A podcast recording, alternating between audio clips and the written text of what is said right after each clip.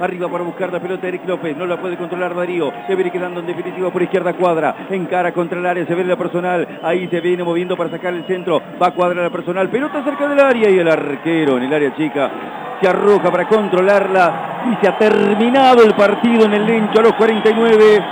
Es final del encuentro. La silbatina que llega desde las tribunas.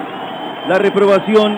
Banfield está virtualmente eliminado en la Copa Sudamericana. Ha quedado a cinco puntos de Unión La Calera cuando quedan seis en juego.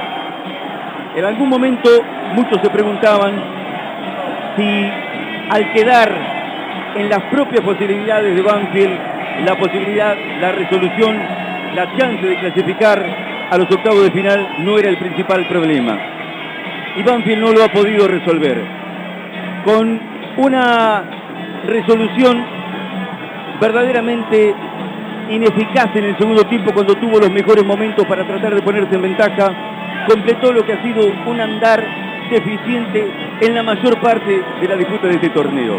No es solamente la eliminación lo que ha pasado en este segundo tiempo por la chance de gol que perdió. Hay que acumular todo lo que fue pasando en la sucesión de los partidos. Hay que tener en cuenta las pobres presentaciones también como visitante en Chile y en Ecuador. Hay que tener en cuenta todo un primer tiempo desperdiciado. Y también hay que pensar y hay que considerar que para ganar un partido, cuando se tienen las chances, hay que convertirlas.